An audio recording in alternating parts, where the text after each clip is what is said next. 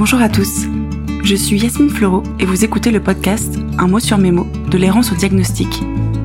Vous entendrez des témoignages de personnes ayant pour point commun d'avoir vécu une errance médicale. J'ai pour ma part subi une errance médicale qui dura plus de 10 années avant que le bon diagnostic soit posé sur tous mes symptômes et l'état dans lequel je me trouvais. Vous pouvez écouter mon témoignage dans l'épisode 4 de ce podcast. En décembre 2021, mon errance prenait fin et mon état était significativement amélioré par le traitement mis en place. Rapidement, je me suis dit que mon histoire pourrait servir à d'autres. La question du comment demeurait. Un jour, une personne à qui je racontais mon parcours m'a alors dit ⁇ Tu devrais témoigner ⁇ Oui, mais comment? Quelques semaines après cet échange, naissait dans ma tête et dans mon cœur ce projet.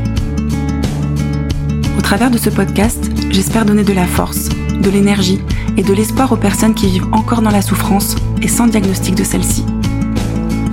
Comment se battre et lutter quand on ne connaît pas l'ennemi qui nous accave et nous met à terre?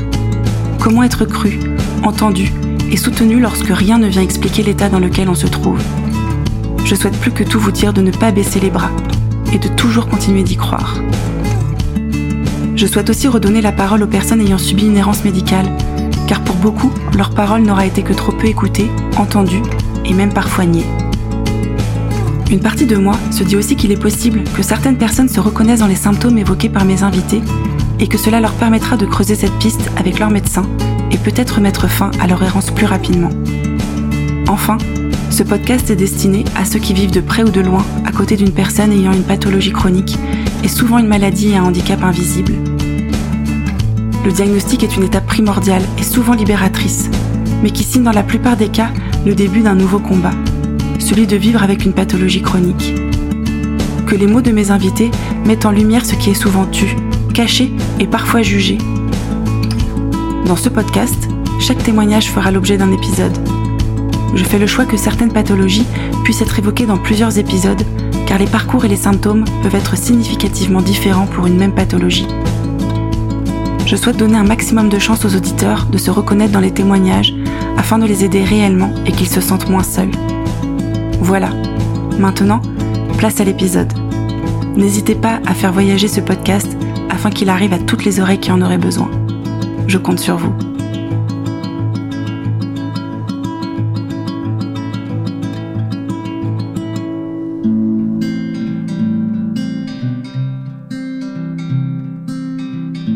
Je reçois aujourd'hui Claire, qui a 29 ans, vit dans le sud de la France et souffre de lipodème. La puberté est souvent un grand bouleversement, car l'on voit son corps se transformer. C'est encore plus vrai pour Claire, qui va voir l'aspect de ses jambes et de ses bras se modifier de manière importante à cette période de sa vie. Les douleurs vont aussi apparaître. Les régimes successifs pour maigrir et se mettre au sport seront les seules solutions que les médecins lui proposeront. Elle nous parlera des troubles alimentaires dans lesquels elle est tombée suite à ces régimes drastiques. Régimes qui ne modifiaient pas son apparence et qui avaient pour conséquence de lui faire croire qu'elle était faite comme cela, et qu'il n'y avait donc rien à faire, si ce n'est accepter la situation et son corps tel qu'il était, avec son lot de douleurs. Claire va finalement s'auto-diagnostiquer à l'âge de 23 ans, après avoir vu un témoignage sur le lipodème dans lequel elle se reconnaît. J'espère aujourd'hui qu'à son tour, son témoignage aidera certaines femmes à se reconnaître. Claire a su tirer une véritable force de cette maladie et s'engage aujourd'hui pour toutes les femmes ayant cette pathologie. En effet, elle a écrit un livre et mis au point un annuaire qui regroupe les professionnels de santé qui connaissent la maladie, mais aussi les femmes atteintes de lipodème, qu'elle appelle les liposisters. Créer de la sororité au-delà de la maladie est son maître mot. Je vous laisse découvrir son parcours et vous souhaite une très bonne écoute.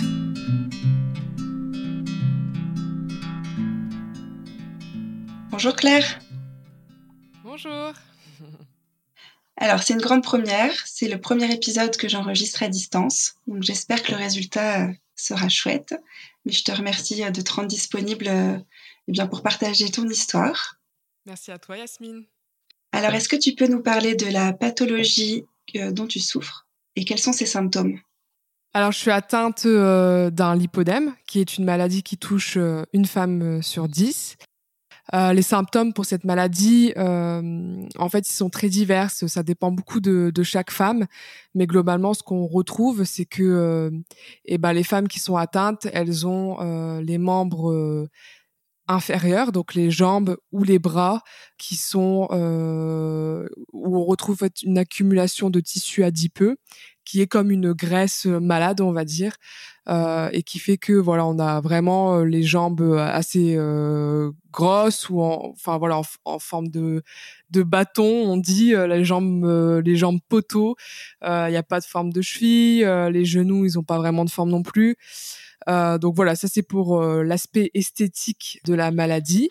Et puis bah, sur les autres douleurs, on a euh, bah, des, douleurs neuropathiques qui peuvent être très diverses. Moi, j'avais par exemple des chocs électriques dans les jambes, mais ça peut être des fourmillements, des brûlures, des voilà, une sensation très douloureuse quand on touche, la sensation de jambes lourdes assez forte.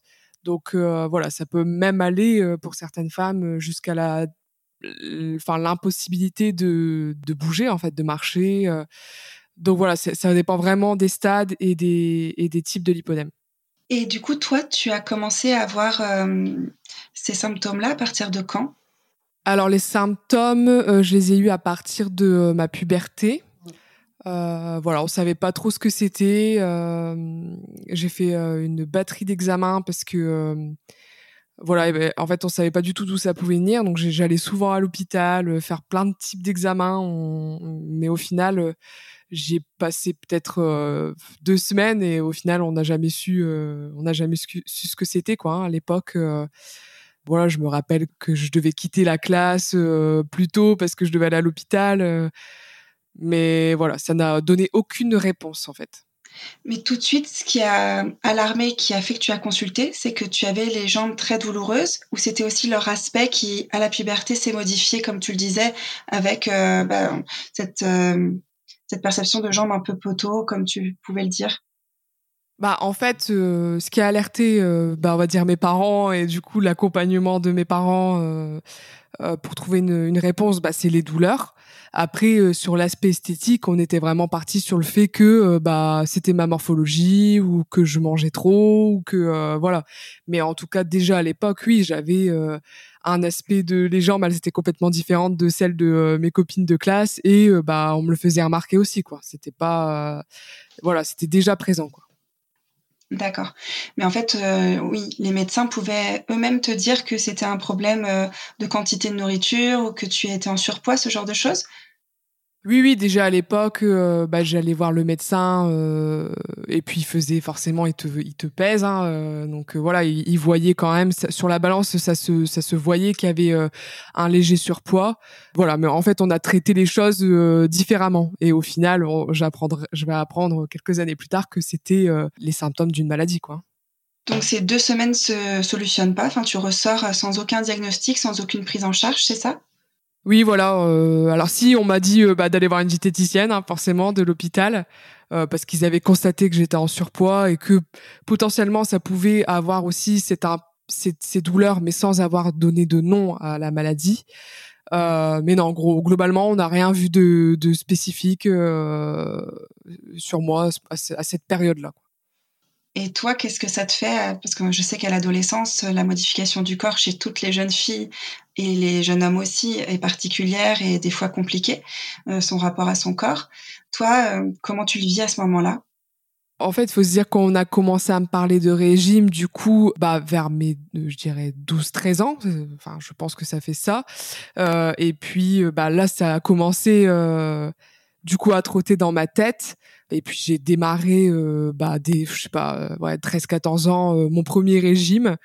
Donc voilà, en fait, moi je me suis dit bon bah si c'est la solution pour que mes jambes elles deviennent normales entre guillemets et de plus avoir douleur potentiellement, bah je vais je vais faire un régime puisque c'est ce qu'on m'a dit que je devais faire. La diététicienne elle m'a dit que je devais faire un régime. Donc voilà, j'ai commencé les phases régime et et du coup sport très intensif euh, dès 14 ans. Euh, et voilà, c'est, je suis rentrée dans le cercle infernal euh, du régime. Et en plus, j'imagine, comme ce n'était pas lié à ton alimentation, que tu ne voyais aucun effet bénéfique, si ce n'est peut-être de te muscler comme tu faisais du sport. Alors oui, c'est ça, c'est que le lipodème, en fait, la maladie du lipodème, elle, elle, les, le régime et le sport n'ont globalement pas ou très peu d'effet sur euh, la perte de la masse graisseuse malade dont je parlais. En fait, euh, c'est vraiment pas lié euh, à son alimentation. Euh, et c'est ça qui est difficile avec cette maladie, c'est que d'extérieur, on se dit ah mais elle a des jambes de cette taille-là, c'est parce qu'elle mange trop. Mais globalement, en fait, c'est vraiment pas lié au fait de manger beaucoup ou pas. C'est de base une maladie. Alors bien sûr, les évolutions de poids, elles vont avoir un impact négatif euh, sur la maladie, ça c'est sûr, mais on va dire, euh, par exemple, il y a des photos sur Internet quand même de femmes anorexiques ayant du lipodème.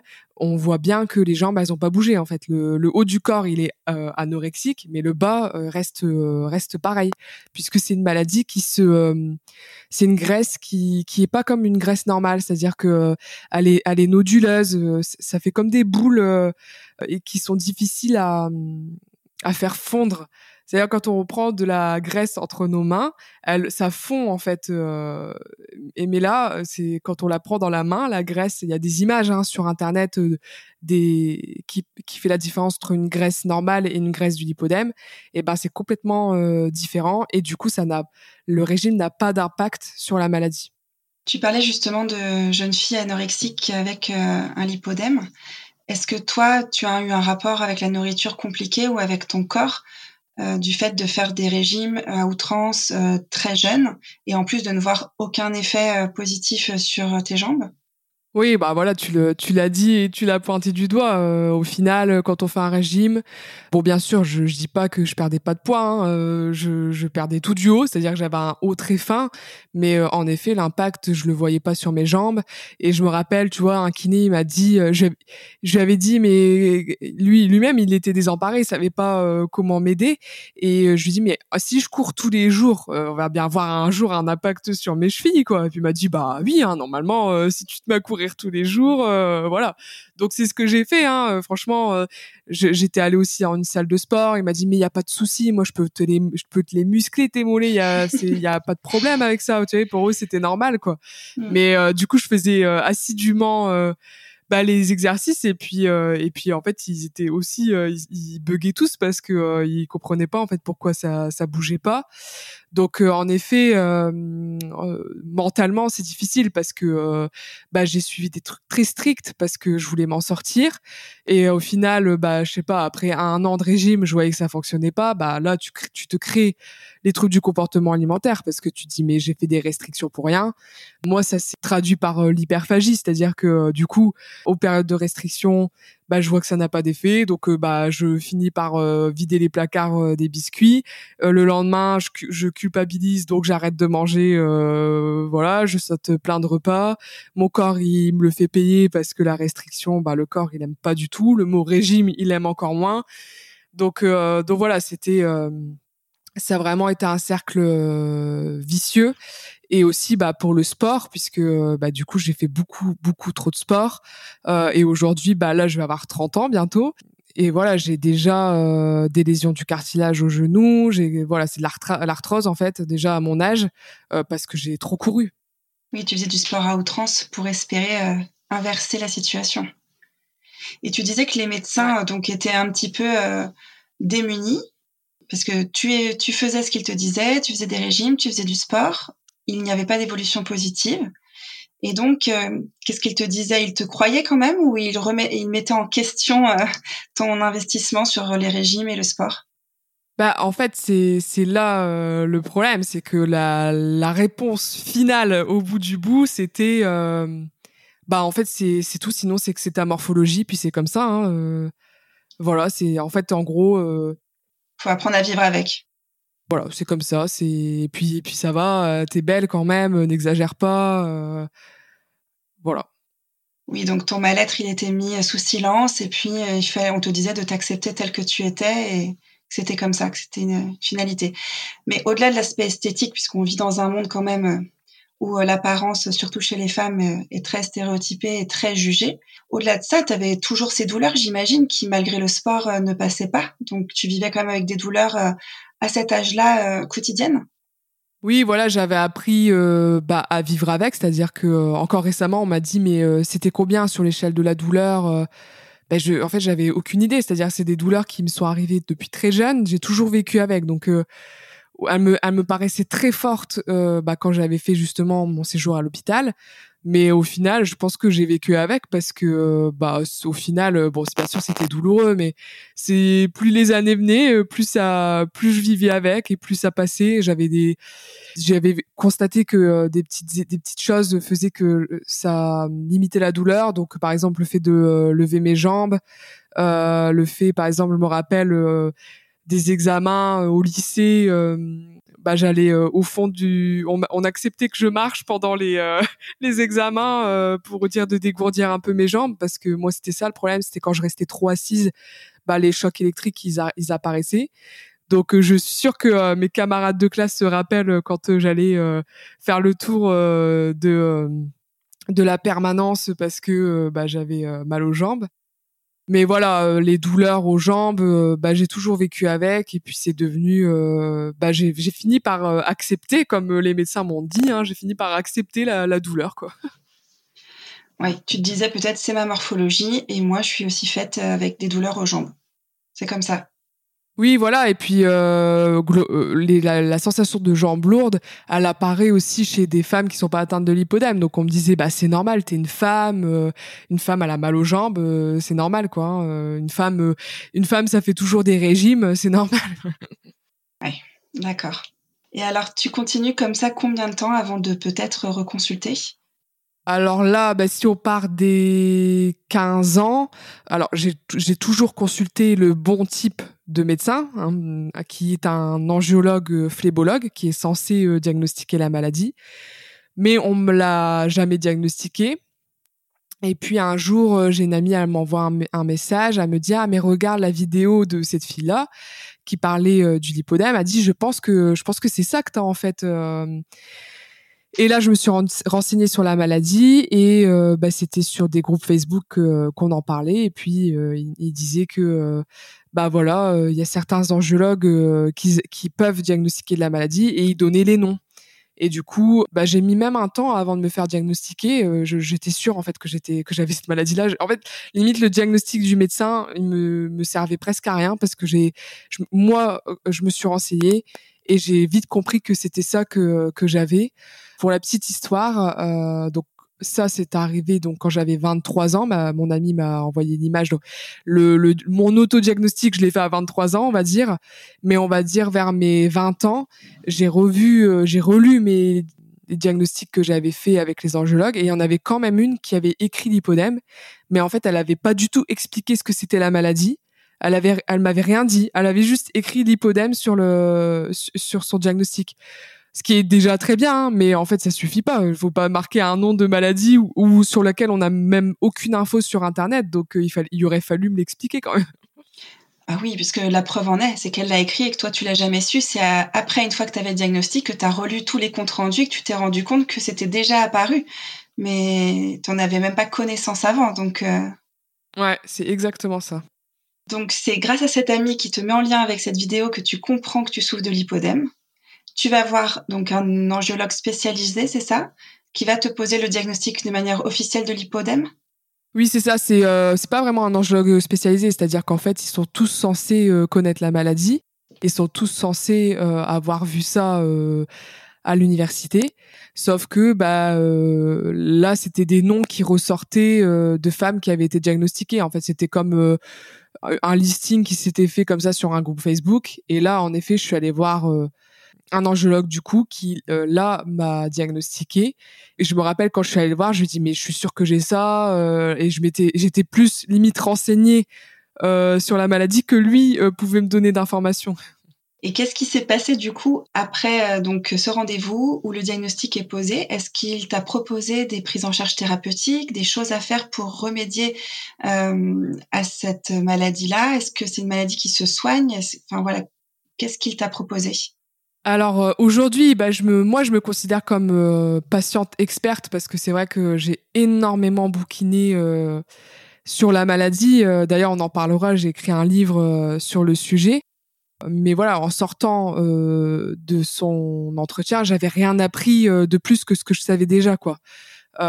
lui, les traitements dans sa tête, c'était bah alors le port de, des collants de contention qui est euh, l'un des traitements conservateurs euh, de la maladie. Alors on dit traitement conservateur parce que il va le, ces traitements vont conserver euh, le stade et vont éviter l'évolution vers des stades plus importants. Donc il m'avait parlé de ces collants de contention, donc qui sont des collants, alors collants de compression, on dit normalement de classe 3, donc c'est des gros collants rectilignes qui sont sur mesure euh, et qui coûtent très cher forcément et qui sont difficiles à porter du coup parce qu'ils sont épais. Mais euh, mais voilà, lui m'avait parlé de ça, mais moi je sais qu'il y en a d'autres aujourd'hui, hein, des traitements conservateurs euh, qui sont bah voilà le, les sports d'eau, les sports qui font bouger la circulation lymphatique, c'est quand même assez conseillé et, et, ça a un effet assez positif.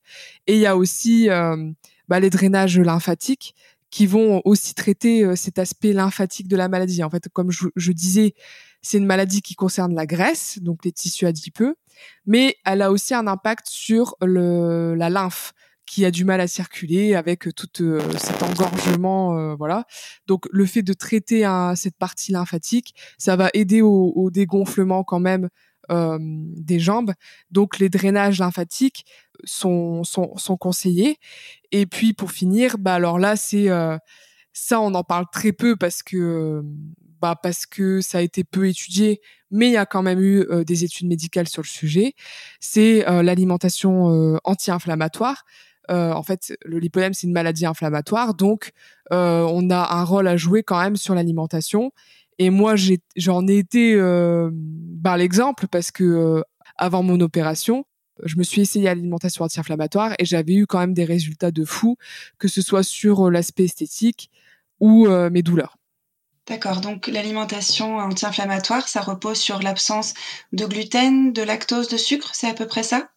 Euh, oui, voilà, tout ce qui est aliment euh, inflammatoire du coup, et c'est quand même conseillé sur dans pas mal de pathologies. Euh, voilà, gluten, oui, euh, les sucres, les produits industriels, favoriser bah, des produits de qualité, des oméga 3, euh, des épices, voilà, on peut, ça, on peut en parler pendant des, des heures, mais, mais ouais.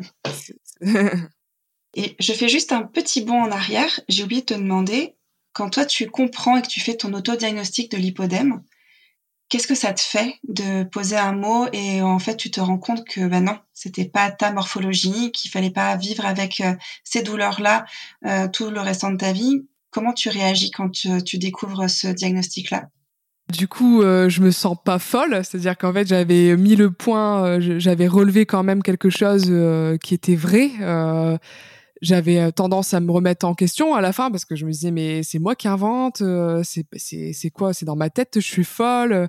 Donc en effet, je me suis dit mais c'était un, soulagement de me dire que j'avais raison et en plus que j'étais pas seule et qu'il y avait quand même une femme sur dix atteintes. Donc voilà, potentiellement une aide. Euh, voilà, j'avais vu des témoignages, ça m'a vraiment aidé, quoi. Et donc tu parlais d'opération. C'est le médecin qui te le propose tout de suite ou ça, ça va se mettre en place par la suite? Alors l'angiologue, oui, il est, conscient euh, que euh, que l'opération existe, que il a plusieurs patientes qui ont déjà fait à l'étranger. Donc voilà, je me renseigne du coup sur cette opération. Et en fait, le lipodème, un moyen de traiter la maladie, c'est euh, une liposuction euh, qui est quand même particulière puisque euh, bon, c'est une, liposuction avec micro-canule et injection de liquide tumescent. En gros, c'est pas les liposuctions qu'on connaît, c'est une liposuction un peu spécifique pour la maladie et qui a été d'ailleurs le protocole opératoire a été créé par un homme dont la femme et l'enfant étaient atteints et, et ça part bah, d'Allemagne c'est-à-dire qu'en fait c'était eux qui étaient euh, en avance, hein, que ce soit sur le diagnostic ou sur les moyens de traitement. Donc voilà, je, comprends vite qu'en France il y a peu de solutions. Donc voilà, l'Allemagne ressort euh, ressort. Tu disais que hum, les patients qui, qui, avaient subi cette opération-là avaient été à l'étranger. C'est parce qu'en France, on ne sait pas faire ou ça n'est pas pris en charge? Comme, Pourquoi ces patients-là avaient été à l'étranger? Alors, bah, comme je disais, euh, en Allemagne, ils étaient euh, en avance, c'est-à-dire qu'ils avaient euh, créé le protocole opératoire et ça faisait des années qui qui opéraient.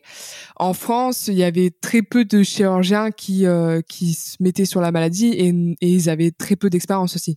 Donc en fait, leur nom à l'époque ne ressortait pas trop.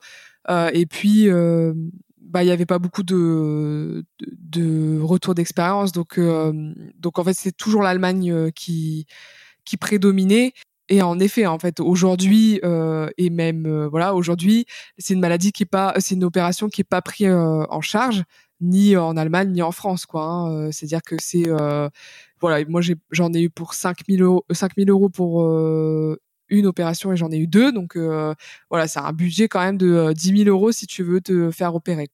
C'est énorme. C'est donc la maladie n'est pas reconnue en France. C'est considéré comme une chirurgie esthétique, j'imagine, purement esthétique, et non pas euh, une maladie avec son lot de douleurs et de handicaps euh, qui vont avec, puisque tu parlais quand même de personnes qui vont jusqu'à ne plus pouvoir marcher. Donc on est loin du statut purement esthétique. Ouais, voilà. C'est une opération qui euh, qui est faite par des chirurgiens esthétiques, bah parce que la médecine traditionnelle le reconnaît peut-être pas assez euh, la maladie, donc il euh, n'y a pas de solutions qui sont données euh, par la médecine conventionnelle. et en effet, on du coup allait aborder d'un point de vue esthétique, vu que c'est des chirurgiens esthétiques qui la pratiquent. Oui, mais je me dis, enfin moi ça me fait penser à un parallèle. La réduction mammaire, c'est considéré comme une chirurgie esthétique si on enlève en dessous d'un certain nombre de grammes par sein. Mais si on enlève suffisamment, c'est considéré comme euh, une opération qui a des visées euh, pour la santé, donc euh, pour le dos. Et là, c'est pris en charge par la sécurité sociale.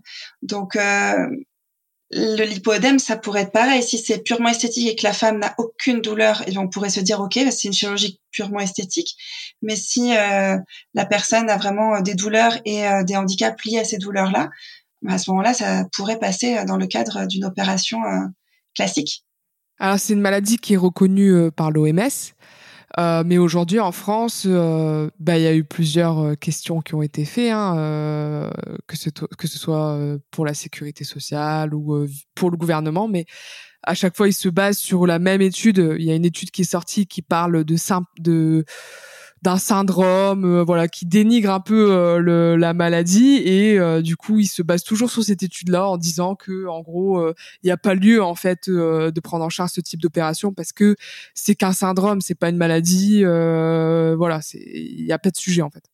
Tu dis que tu as eu recours à l'opération deux fois, c'est-à-dire que ça revient systématiquement et donc, potentiellement, il faut faire régulièrement cette opération-là, où il y a un moment donné où les effets peuvent euh, devenir pérennes et ne plus avoir besoin euh, de subir d'opération. Alors j'en ai eu deux parce que je me suis fait opérer euh, du. En fait, j'avais trop de graisse à retirer, donc en fait ils, préfèrent le faire en plusieurs opérations, sinon bah c'est trop douloureux quoi. Hein. et puis et puis on perd beaucoup de sang, donc ils préfèrent l'échelonner. Euh, mais après, le recul qu'on a euh, sur euh, l'opération euh, bah, fait qu'il n'y a pas trop, franchement, il n'y a pas trop d'études sur le sujet qui dit bah voilà, ça va revenir, ça va pas revenir. Aujourd'hui, on se base vraiment sur les retours d'expérience. Globalement, ça revient pas. après, on a vraiment peu d'arriérés, quoi, hein, donc c'est difficile à, à dire. Hein. Alors justement, toi, quel est ton retour d'expérience? Comment s'est passée l'opération? Pour toutes les femmes qui envisageraient peut-être de se faire opérer, est-ce que tu peux dire, est-ce que euh, c'était une opération qui était très douloureuse? Si ça l'a été, combien de temps? Et puis toi, euh, voilà, quand est-ce que tu t'es fait opérer? Et aujourd'hui, est-ce que le lipodème a repris le dessus ou pas? Alors, je me suis fait opérer il y a deux ans. Euh, alors, c'est une maladie, c'est une opération en effet qui est assez lourde. Euh, puisque euh, bah, suite à l'opération, il faut quand même prévoir euh, deux à trois semaines, ouais, j'irais même ouais, trois semaines d'arrêt maladie, puisque bah voilà, on a du mal à, marcher juste après, c'est très douloureux.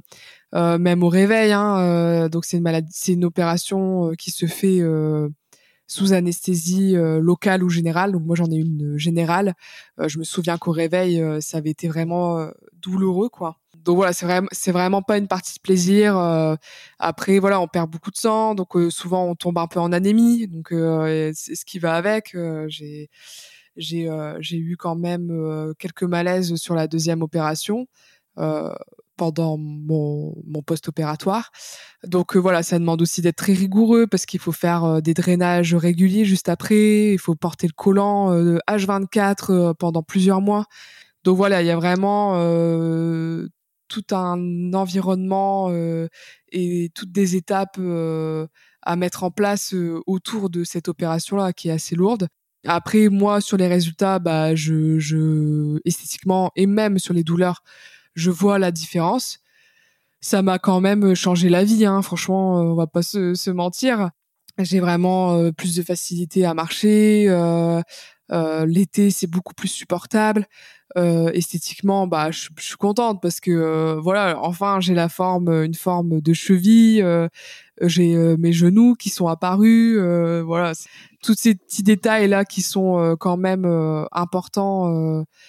À, à, relever quoi franchement ça oui ça m'a ça m'a vraiment aidé à m'accepter aussi aujourd'hui là c'est il y a pas sur les parties opérées j'ai pas eu de de l'hypodème qui est réapparu. Alors par contre, j'en ai qui s'est euh, entre guillemets déplacé, c'est-à-dire qu'aujourd'hui on a du mal à, identifier pourquoi euh, pourquoi ça fait ça, mais euh, moi en fait je me suis fait opérer sur le haut des bras et le bas des bras, bah, le l'hypodème il s'est amplifié, donc j'en avais déjà et il s'est amplifié. Et puis j'en ai qui est apparu au ventre. Alors pareil, ça c'est très peu renseigné dans les recherches. On ne parle pas du tout du ventre. Euh, voilà, moi je sais aujourd'hui que euh, bah, suite à l'opération, j'ai du liponème qui est apparu dans le ventre. C'est léger, euh, même dans le bas des bras, c'est léger. Aujourd'hui, je me suis pas refait opérer pour ça. mais je sais qu'il y a des femmes, voilà, qui, au final, après ces opérations-là, reprévoient une nouvelle, une nouvelle opération pour traiter des zones qui n'étaient pas touchées ou des zones qui étaient très peu touchées et qui se sont amplifiées après l'opération. Mais voilà, on n'a pas de, de, réponse. On ne sait pas pourquoi ça fait ça, en fait. Oui, c'est comme si le corps euh, avait été euh, d'une certaine manière agressé. Donc le lipoœdème cherche forcément à se développer. Donc s'il ne peut plus se développer dans sa localisation de base, qui est donc comme tu disais les jambes et souvent les bras, eh bien il va migrer ailleurs pour quand même pouvoir euh, se développer parce que c'est la maladie qui fait ça, quoi. C'est ça peut être une réponse, mais voilà, on ne on sait pas. On ne sait pas. Ok.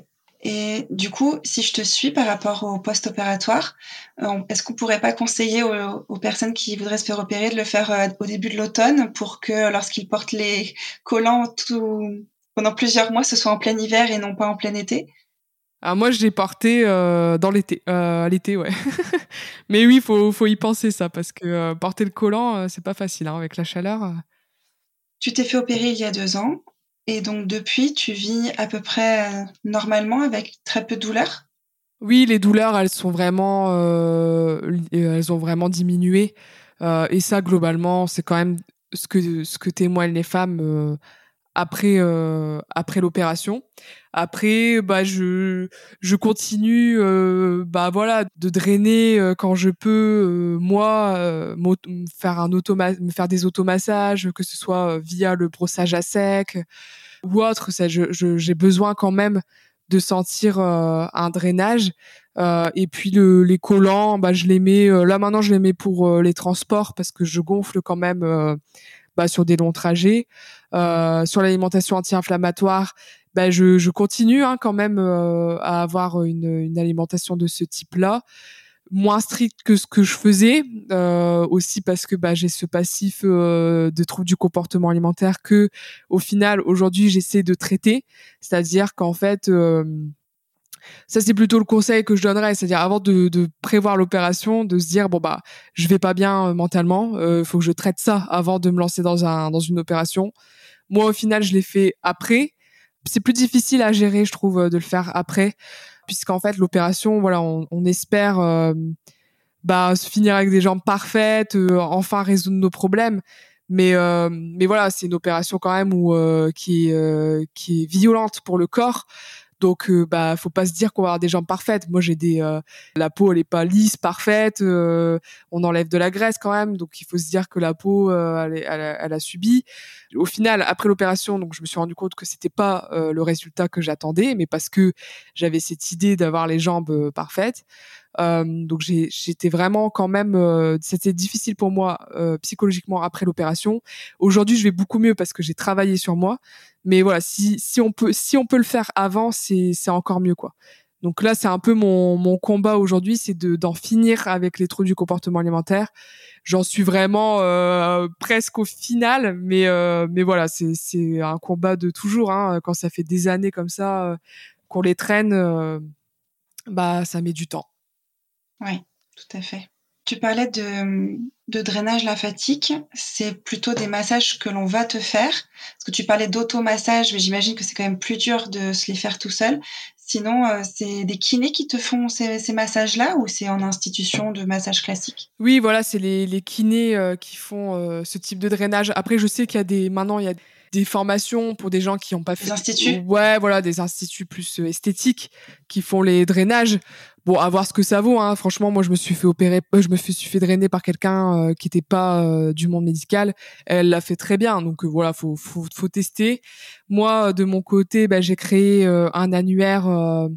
Bah, des médecins qui sont qui savent diagnostiquer et des kinés qui peuvent accompagner et aussi on y retrouve bah, les médecins généralistes parce qu'en fait les médecins généralistes ils sont quand même là pour épauler et euh, bah il faut qu'ils puissent quand même accepter euh, que ce soit une maladie, de pas euh, nous critiquer parce que bon bah voilà, forcément, hein, quand un médecin ne connaît pas et qu'on arrive, on lui dit j'ai un lipodème, il va dire mais c'est quoi ça euh, T'inventes un truc en fait là, c'est une maladie à la mode.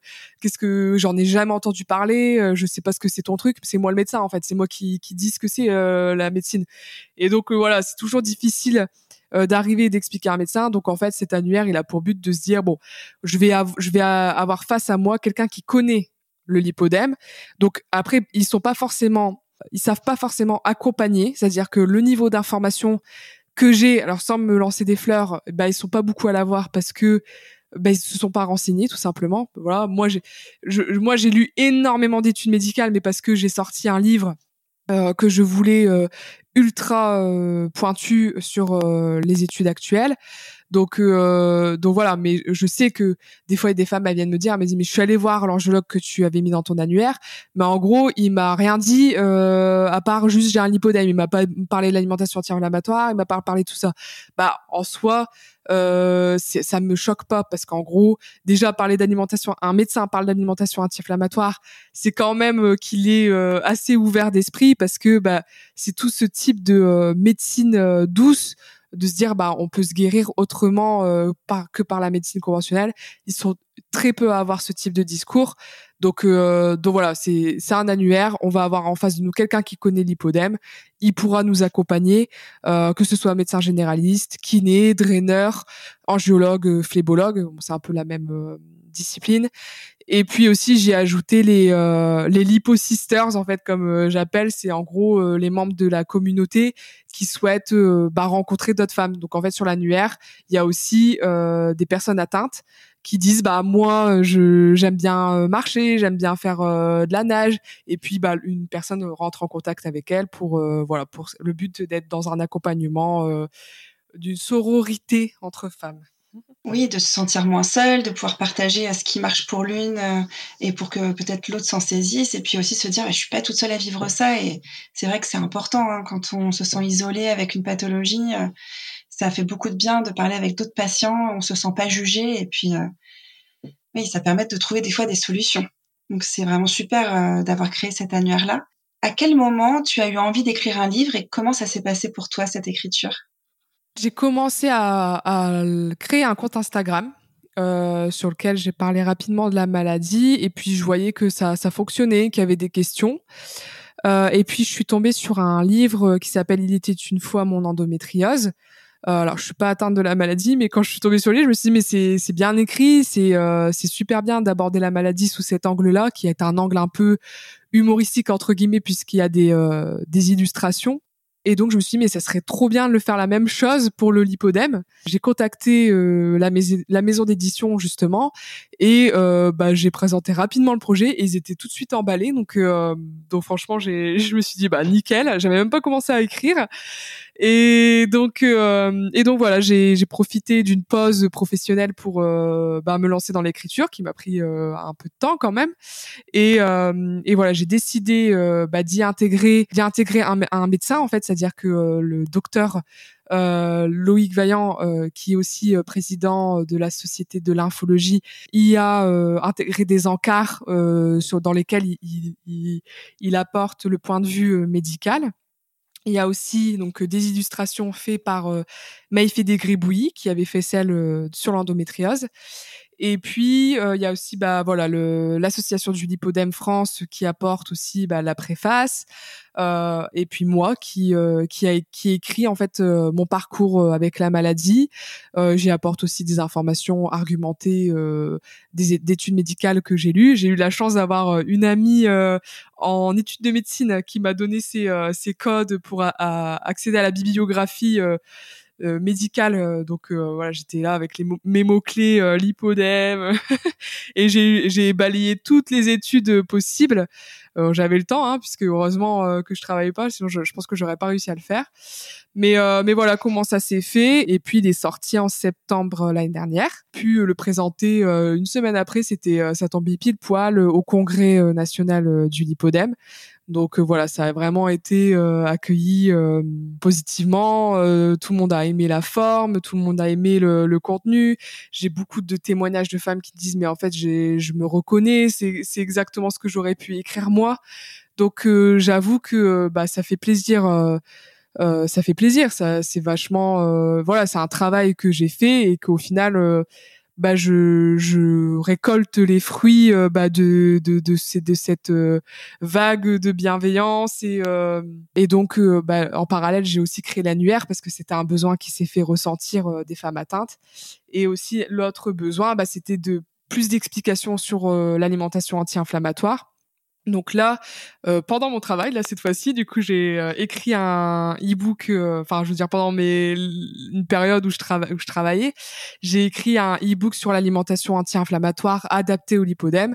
Donc là, pareil, j'ai mis bah, des études médicales qui parlent de ces types d'alimentation et bah voilà l'alimentation qui est conseillée pour les femmes atteintes de lipodème.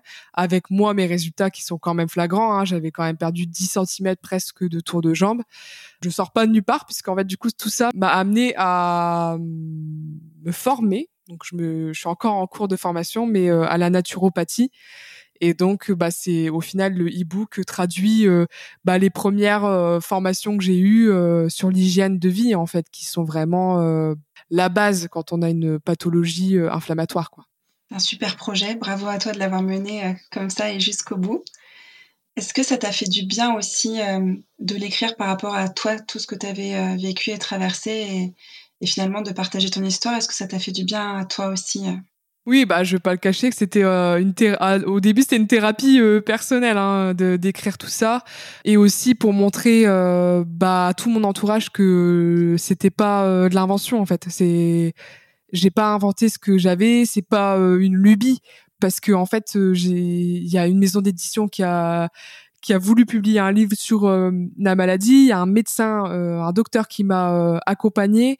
il y a une association avec plein d'autres femmes atteintes qui existent. C'est pas une invention, c'est juste aujourd'hui un manque de reconnaissance et l'errance euh, médicale que ça crée, elle est, euh, elle est affolante. Mais si on pense être atteinte, c'est, euh, c'est pas dans notre tête en fait, ça existe. C'est pas une invention. C'est pas. J'entends tellement de choses que je me dis, ben en fait, il y a des femmes, elles sont complètement perdues, elles savent pas ce qu'elles ont et et voilà et, quand on est convaincu de quelque chose bah faut aller au bout et euh, au final euh, bah moi je, savais que j'avais je l'ai su depuis le début depuis que euh, depuis que j'ai depuis ma puberté que j'avais un problème et aujourd'hui c'est quand même beau on en finit aujourd'hui avec le un livre sur la maladie et une opération et un mieux-être qui va avec quoi hein. Oui, complètement. Puis en plus, tu disais au début que ça touchait une femme sur dix, donc c'est quand même très très conséquent. Et donc, euh, plus on en parle, que ce soit par un livre, que ce soit aujourd'hui en enregistrant ton témoignage, que ce soit par les réseaux sociaux, plus il y a de femmes qui risquent de mettre euh, eh bien un mot sur euh, sur leur leur pathologie, enfin en tout cas sur sur ce qu'elles qu'elles vivent au quotidien. Et et peut-être aussi qu'on ira de plus en plus vers une reconnaissance euh, par la sécurité sociale en France, s'il y a de plus en plus de femmes qui se reconnaissent, qui vont voir leur médecin, qui en parlent et qui sortent de ce schéma de euh, je suis faite comme ça, euh, c'est normal, c'est comme ça, moi j'ai les jambes comme ça ou les bras et je souffre et puis je me tais en fait. Et on peut espérer ça, que dans les années à venir, il y ait une véritable reconnaissance avec des opérations qui puissent se faire avec une prise en charge en France et puis des chirurgiens qui se forment à cette opération-là. Ouais, bah merci à toi, euh, merci à toi de, de me laisser la possibilité d'en parler parce que bah voilà, mon objectif moi c'est que euh, bah toutes les une femme sur dix soient au courant euh, qu'elles qu'elles ont une maladie. C'est vrai que des fois, mais tout le monde me le dit. Hein, moi, quand je croise une femme dans la rue, je me dis mais elle l'a quoi. Je sais pas comment l'aborder, mais je me dis mais elle elle l'a, c'est sûr. Mais bon, bien sûr, des fois ça peut être mal pris mais voilà, je, le but c'est que euh, bah il y, ait, de moins en moins de femmes qui, qui se soient, qui se retrouvent dans, dans la situation dans laquelle je me suis retrouvée. Et, euh, et vraiment, c'est un c'est un combat qui est qui est vraiment euh, bah passionnant et intéressant parce que comme je dis, j'ai eu j'ai eu vraiment des bons retours. Donc donc voilà, ça fait vraiment euh, chaud au cœur. Et puis chacune a un rôle à jouer, c'est-à-dire moi j'ai écrit un livre, euh, bah ma voisine elle en parle sur Instagram, mon ma co, enfin voilà, le but c'est que, euh, enfin quand je dis voisine c'est euh, l'hyposister, mais voilà le but, il y a beaucoup de femmes qui en parlent sur les réseaux. Et et ça c'est top parce que ça fait encore plus de femmes sensibilisées et potentiellement plus de femmes diagnostiquées, plus de médecins sensibilisés, euh, voilà, plus de, comme tu disais, euh, d'interpellation euh, de la santé publique sur ce sujet-là. Et un jour, on arrivera à, quelque chose. Je l'espère quand même que ça donnera quelque chose, quoi. Tu dis que c'est une femme sur dix, ça veut dire que c'est une maladie qui ne touche que les femmes euh, alors non, il y a, y a dans la littérature, il y a très peu. Euh, c'est très rare chez l'homme. C'est quand il y a eu un, un changement hormonal, ce qui est très rare chez un homme puisque c'est lié euh, souvent à une à une maladie, quoi. On peut imaginer que cette maladie-là est liée aux hormones puisque ça se déclare à la puberté et que c'est principalement chez les femmes. Est-ce que c'est quelque chose qui est prouvé ou c'est une hypothèse?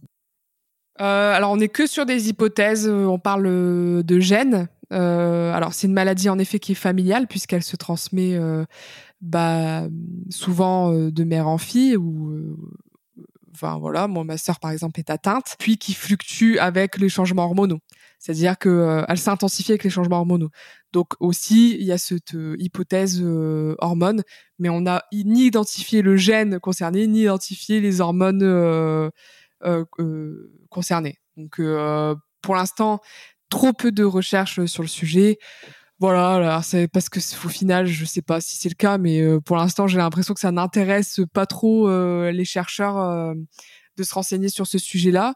Alors là, récemment, il y a une, femme atteinte qui a fait sa thèse sur le lipodème, donc on espère que ça ça ouvrira des portes.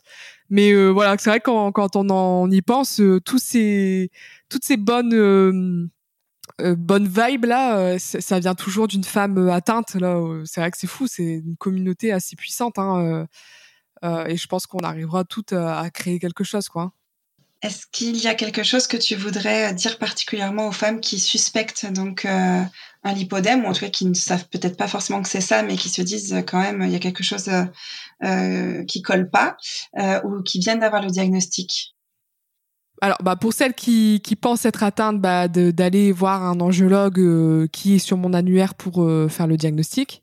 Euh, et pas n'importe quel angiologue parce que on peut ressortir de ce type d'entretien euh, très déprimé parce qu'on va nous dire bah faut perdre du poids, mais bon c'est pas, on a bien compris que c'était pas là le sujet. Euh, donc d'aller voir un angiologue, de mettre en place les traitements conservateurs dont j'ai parlé. et puis pour celles déjà diagnostiquées, en fait c'est bah c'est d'aller sensibiliser en fait à la maladie.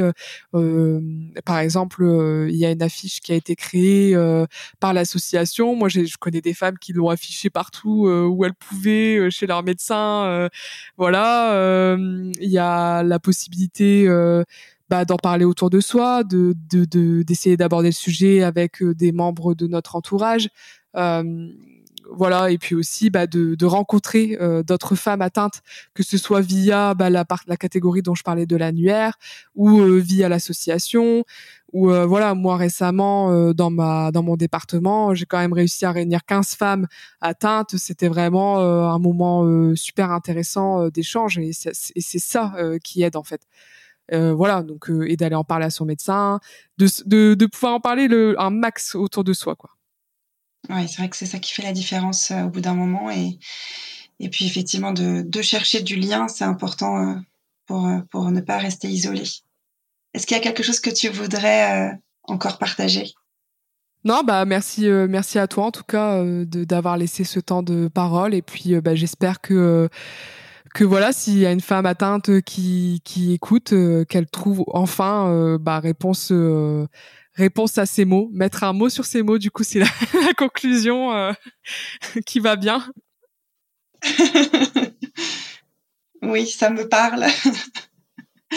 Merci beaucoup en tout cas d'avoir pris le temps de venir partager ton témoignage avec moi et je suis sûre que beaucoup de personnes vont être éclairées et puis se sentir comprises et peut-être enfin trouver un diagnostic qui vont l'écouter juste comme ça en se demandant mais qu'est-ce donc le lipoédème? Et puis euh, se rendre compte en fait euh, qu'elles en sont atteintes et trouver des solutions. Donc euh, c'est vraiment c'est vraiment super, merci. Bah, merci à toi et puis bonne journée. Au revoir.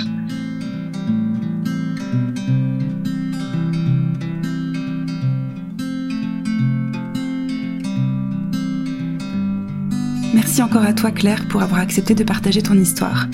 J'espère que l'épisode vous aura plu. Si vous souhaitez aller plus loin encore pour vous informer sur le lipodème, n'hésitez pas à vous procurer le livre Il était une fois mon lipodème. Vous pouvez vous abonner au podcast pour connaître la sortie des prochains épisodes et suivre le podcast sur sa page Instagram, un mot sur mes mots. Je vous dis à très bientôt pour un nouvel épisode.